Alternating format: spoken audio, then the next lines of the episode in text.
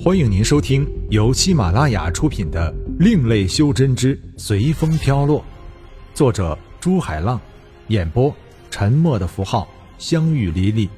欢迎订阅。第七十七章，行云发威。聂云先谢谢前辈美意了，不过前辈不是我们天武门的人。还是不要趟这趟浑水了，前辈的心意，晚辈感激不尽。四百年没见，你就听不出我的声音了？行云掩饰着心中的激动，淡淡道。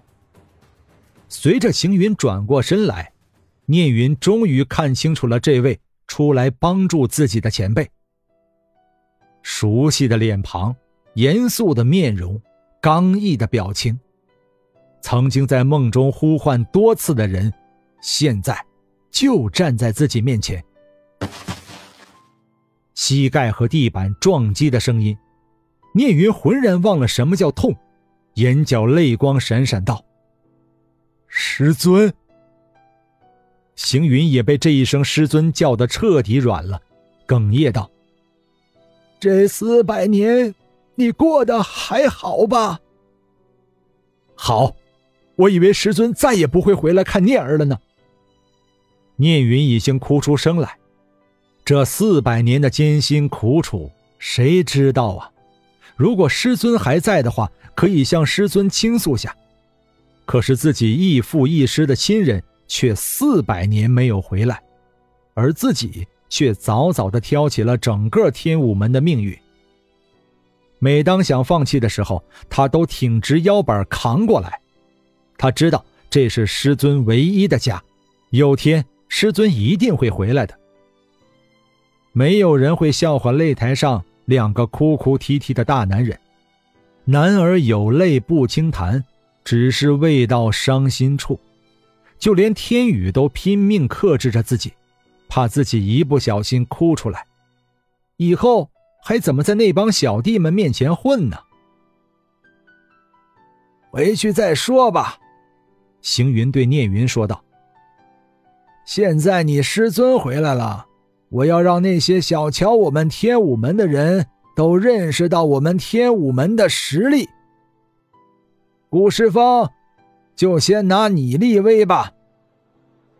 天降万雷。”行云的身影在喊出这四个字后消失了，刚刚消去的云彩又重新汇集起来，隆隆的雷声传来，整个龙雏城都在站立着。雷声不停的传来，却没有一道闪电降下来。空中的云已经变成了黑色，天被遮住，整个练功场都暗下来。虽然雷电没有降下来，但没有人放松警惕。大家都知道，不是没有雷电，而是雷电在积蓄。石峰兄，你难道不做下防护吗？行云的声音在四周传来。顾时峰在震惊中醒来，才悲哀地发现，原来雷电是要冲自己来的。于是马上放出了自己最强的防护。怎么？你说他为什么不去攻击？现在顾时风根本找不到行云的人，你让他怎么攻击呀？行云知道自己马上就会飞升，为了天武门以后的发展，所以准备露他几手，免得以后天武门还被别的门派欺负。何况他被行云的天降万雷镇住了。急！行云手捏雷诀，喝道：“轰！”一道碗口粗的雷电破开云层，向顾时风砸来。砰！雷电撞击顾时风放出的防护，引起了爆炸。顾时风被震得后退了一步。场中的人知道雷电不是对着自己而来的，全都放松下来，开始观看这精彩的一幕。平时很多门派被元苦门压着，现在有个这么好出气的机会，有些人开始喝彩起来，轰！雷电受到行云的指引，比上一道粗了一倍。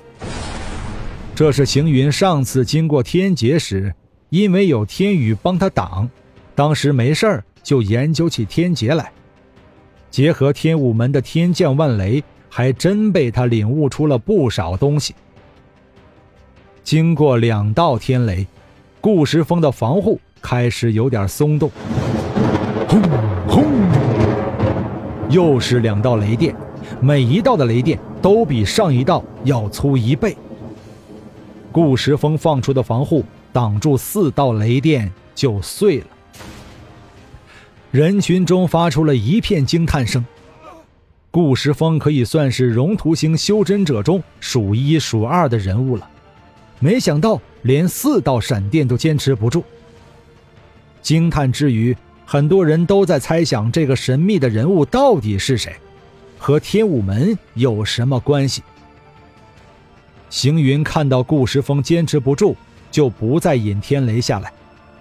毕竟他和顾时风并没有什么大的仇恨，即使有，都过去四百年了。修真者如果总是记着仇恨，那还修真什么？渡劫的时候肯定被天雷轰得粉身碎骨。石峰兄，我知道你马上就要渡劫了。我渡劫的时候，天雷比我引来的还要大几倍，一共有七道。而且每道都比上一道要粗一倍，石峰兄是不是应该准备准备了？行云真诚的提醒道。顾石峰听了行云的话，冷汗不停的流下来。首先，他想到的是，行云已经渡劫了，那他可以算是半个仙人了。自己曾经得罪了他，不知道他会不会找自己的麻烦。渡劫。顾时风听了行云的话，冷汗不停的流下来。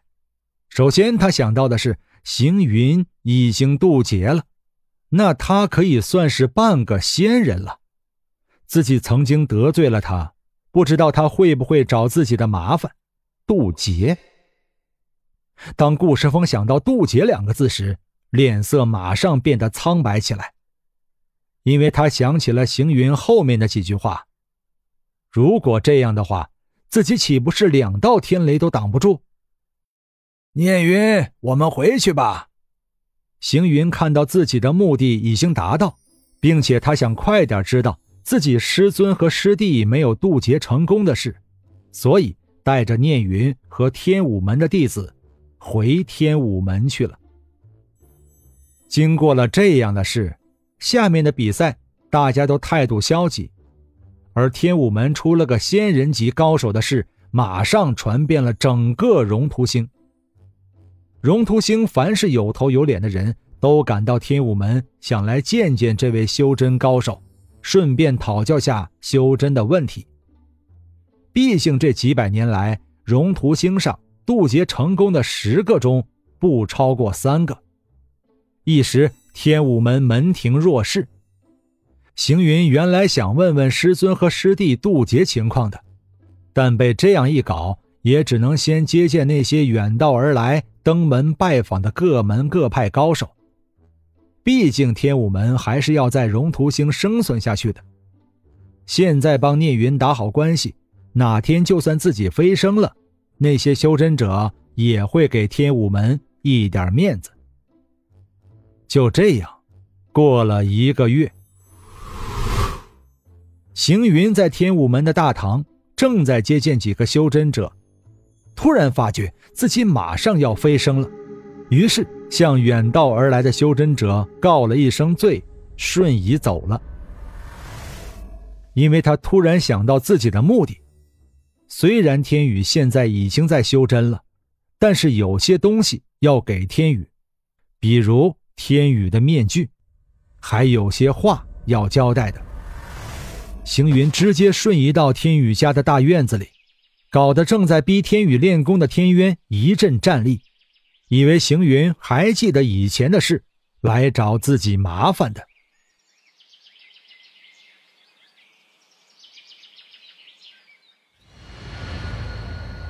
本章播讲完毕，感谢您的收听。如果您喜欢的话，欢迎订阅专辑，下集更精彩。